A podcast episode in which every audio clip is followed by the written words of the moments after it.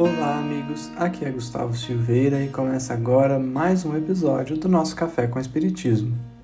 Como você lida com as contrariedades da vida?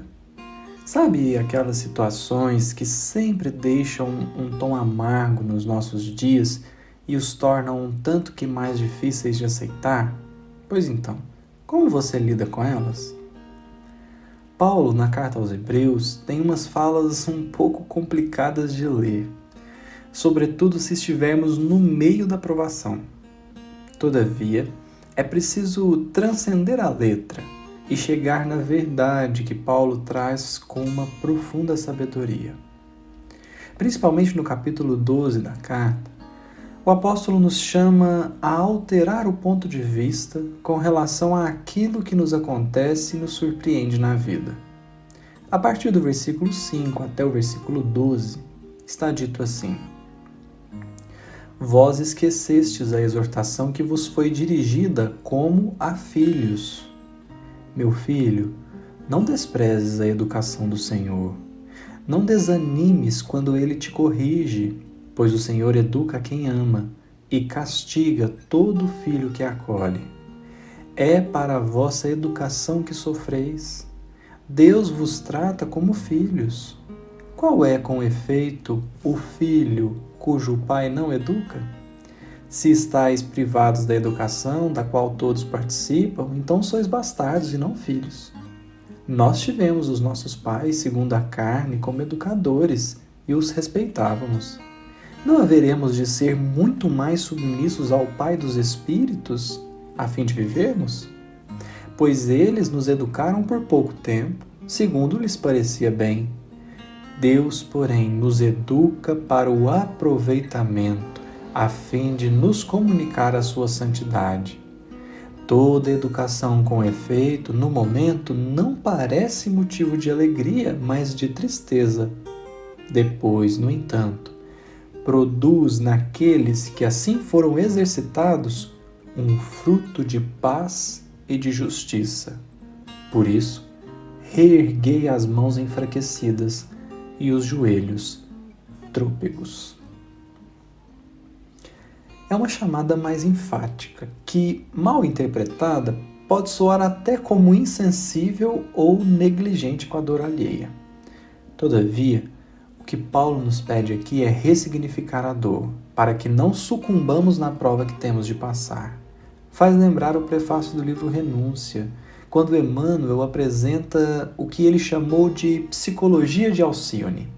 Diz o benfeitor: Para as almas sinceras, que ainda solucem nos laços do desânimo e desalento, a história de Alcione é um bálsamo reconfortador naturalmente que ela própria, qual amorosa visão da espiritualidade eterna, emergirá das páginas luminosas da sua experiência, perguntando ao leitor que se sinta oprimido e exausto: Por que retens a noção dos castigos implacáveis quando nosso Pai nos oferece o manancial inexaurível do seu amor?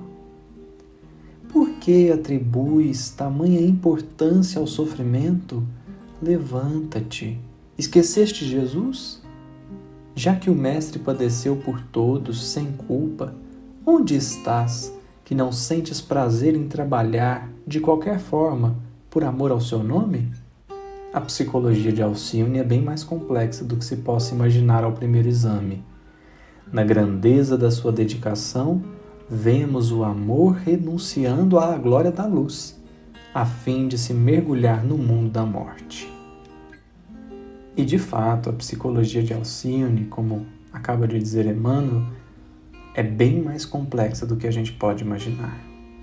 É claro que ninguém gosta da contrariedade, da dor ou de ser vítima da ignorância alheia, mas a partir do que acontece conosco, precisamos começar a trabalhar para elaborar sentimentos melhores, porque os primeiros a se alimentarem do sentimento ruim seremos nós mesmos. Olhar a sabedoria divina que se expressa em todos os momentos é a atitude dos que desejam sinceramente alcançar o bem em si mesmos. Embora não seja fácil, a dificuldade não é o bastante para dizer que isso é impossível. A força que nos falta Deus nos supre. Por isso, gostaríamos de passar por fim em trechos de uma mensagem do benfeitor Emmanuel no livro Fonte Viva, capítulo 6, intitulado Aceita a Correção. Ele diz assim: A terra, sob a pressão do arado, rasga-se e dilacera-se. No entanto, a breve tempo, de suas leiras retificadas brotam flores e frutos deliciosos. A água humilde abandona o aconchego da fonte, sofre os impositivos do movimento, alcança o grande rio e depois partilha a grandeza do mar. Qual ocorre na esfera simples da natureza, acontece no reino complexo da alma. E ao final ele diz: exterioriza-se a correção celeste em todos os ângulos da terra. Raros, contudo, lhe aceitam a bênção, porque a semelhante dádiva, na maior parte das vezes, não chega envolvida em arminho, e quando levada aos lábios, não se assemelha a saboroso confeito. Surge revestida de acúlios ou misturada de fel, à guisa de remédio curativo e salutar. Não percas, portanto, a tua preciosa oportunidade de aperfeiçoamento.